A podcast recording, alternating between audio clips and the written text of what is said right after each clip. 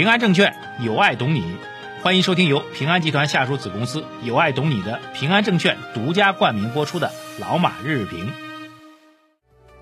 平安证券致力于为客户打造有原则、有专业、有温度、智能化的服务平台。他们也为我们财经马红漫的粉丝打造了夏季特别福利，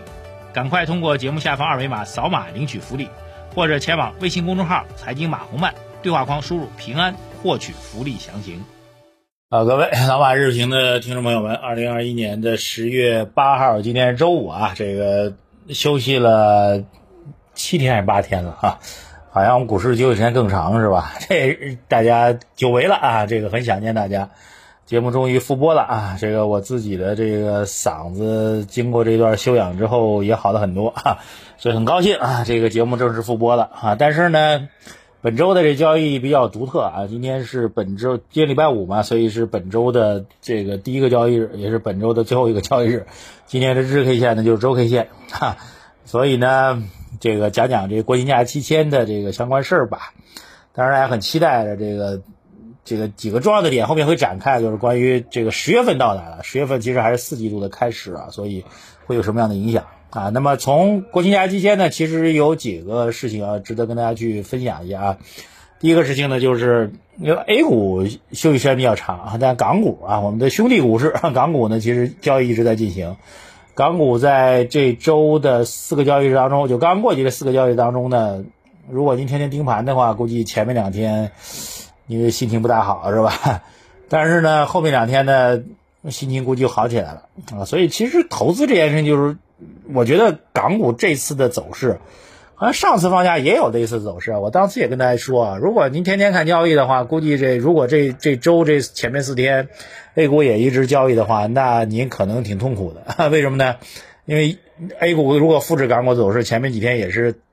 比较大幅度的杀跌。然后您的心态肯定就全崩了，对吧？那后面涨起来呢？那您觉得还不错，但这过程呢肯定是非常非常煎熬的啊。所以实际上这周的这个我们 A 股在休市这段时间呢，港股的走势，包括美股的走势，其实告诉我们很重要的一个启示啊，就是从短期的交易当中跳出来，时间稍微拉长点儿，你只是把日 K 线拉到了一个周 K 线的交易状况当中，你会发现，哎，如果我这礼拜没有盯港股的盘啊，这周的港股好像几乎原纹丝不动嘛。那么心态应该保持很平和的状态呀，啊，但问题是如果您天天盯盘的话呢，心态就会崩了啊，所以呢，就是过度的去盯盘，过度的去关注短线的这种交易，甚至去希望能够在每笔的短线交易当中去抄到那个所谓的底，卖到那个所谓的底儿，那只会让你出现更多的误操作，仅此而已啊。所以我觉得港股这四天的 这个呃大跌大涨哈，然后这个阳线等等，这个周 K 线到昨天为止是一根阳线嘛，对吧？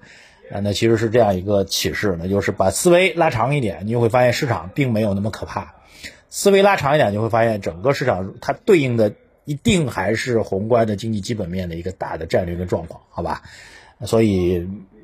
还是那句话，就是做价值投资，我每一笔的交易可能在乎的都是至少两三年以后，至少啊两三年以后的一个投资回报。那对于短期的涨涨跌跌呢，其实不用太在意啊。其实回到港股本身来讲，其实港股已经跌到这个程度了。那如果站在价值投资角度来讲，来现看现在的港股指数，说句实在话啊，假如假如你我都是巴菲特的话，那可以很明确告诉大家，那几乎就是在送钱的一个状态呀啊，只是这个送钱状态可能持续比较长，您就忘记它是送钱的状态，您会觉得这是在折磨我，这让我很痛苦啊，甚至还会可能还会有进一步的下跌，对吧？但是从绝对估值来讲，已经到了一个极度低估的一个状况了。你如果有两到三年以上持有的，至少两到三年以上的持有的一个心态的话，那现在这位置就是一个送钱的状况。只是大家说巴菲特说别人恐惧我贪婪，别人贪婪我恐惧。现在别人对港股可能大多数都是恐惧的态度，那你敢贪婪吗？就这句话说起来很简单，实际操作呢是很难的，好吧？这接着港股的事情给大家再聊一点投资理念啊。第二件事情就比较重要了啊，这个大家都知道中美在之间吧，在这段时间当中啊，两件事情啊，一个呢是美国的美方的这个呃这个贸易谈判的负责人啊戴奇啊新任的哈。呃，拜登政府的贸易谈判代表发表了对中国第一阶段这个中美贸易协定的相关的呃看法吧。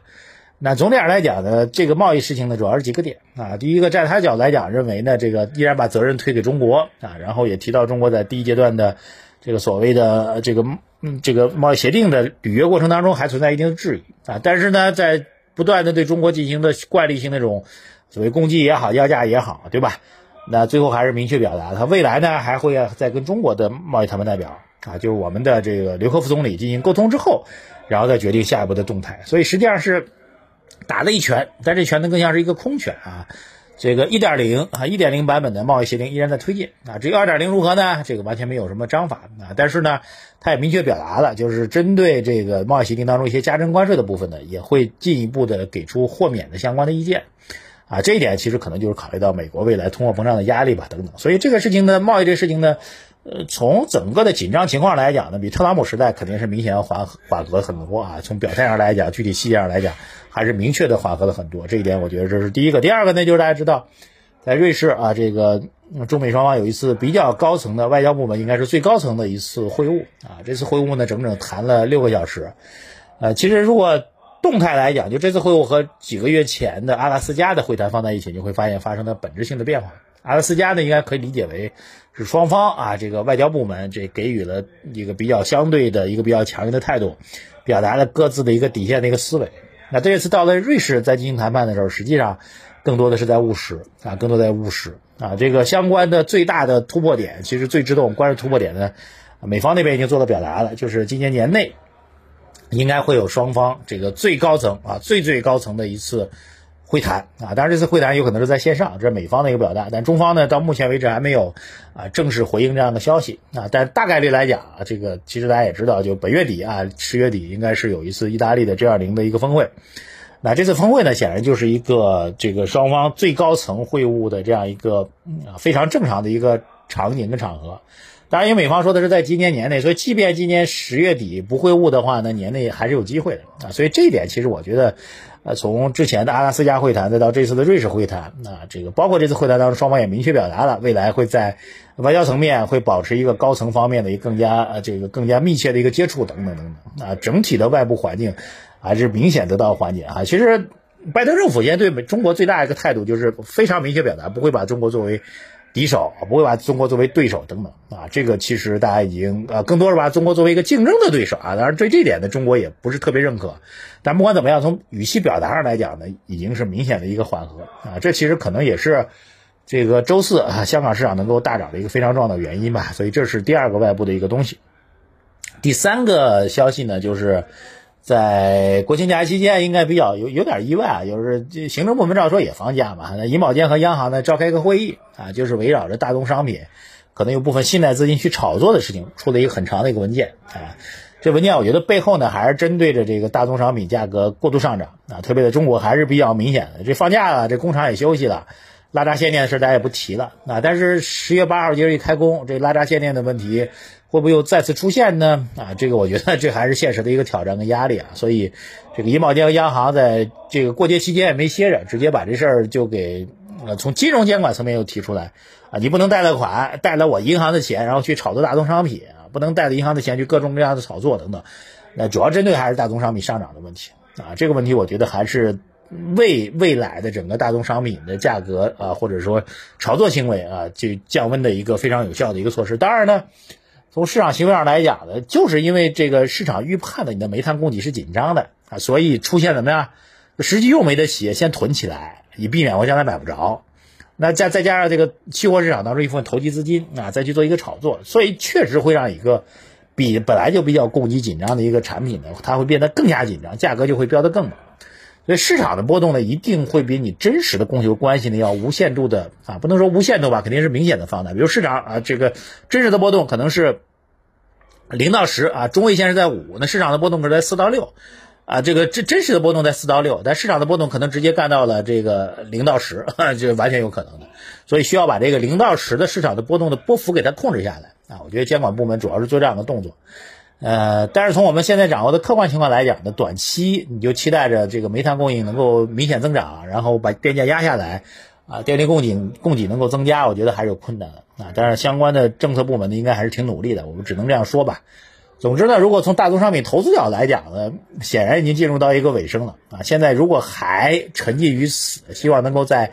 继续在这个周期板块、大宗商品的大涨当中继续去赚大钱的话，我觉得这个事情已经属于是这个火中取栗了，完全没有必要啊。投资呢，还是把这个能圈范围当中钱赚到就行了啊。超出你能力圈范围当中的，自己晚上睡不着觉的投资，最好就不要参与，好吧？这是整个国庆假期间的几件事情。总来讲呢，这些消息面呢，总体上来讲是偏暖的啊。港股先跌后涨，然后外部环境的缓和啊，未来的进一步的高层的对话和交流等等。呃，还有呢，就是这个对于大宗商品这些商品类的周期类的东西的这个过度上涨的价格的抑制等等，总体上都偏暖的。当然，今天因为只有一个交易日，所以我觉得代表性也不是很强啊。这个回到整个十月份或整个四季度，我们依然看几个未来的一个大的政策的优化，包括货币政策啊。我认为这个货币政策在实质上趋于宽松啊，不管是存准率还是利率还是社融，总体上趋于宽松啊。跨周期来讲，我们认为房地产政策可能也会有一定的政策的这个优化和调整啊，包括我们提到的。跟大宗商品有关系的相关政策啊，这个也有可能会有一定的这个，包括双碳的政策的落实，也有可能会有些一定优化和调整。我觉得整个四季度啊，从四季度一直跨到明年一季度或者二季度，我们这跨周期的这个经济观察现在正在当口上啊。总体来讲，我们对于未来市场在经历了本今年。呃，这个春节之前的大涨，然后以及结构性的极度分化，到了今天这位置，我们觉得整个市场的节奏正在慢慢回归到正轨。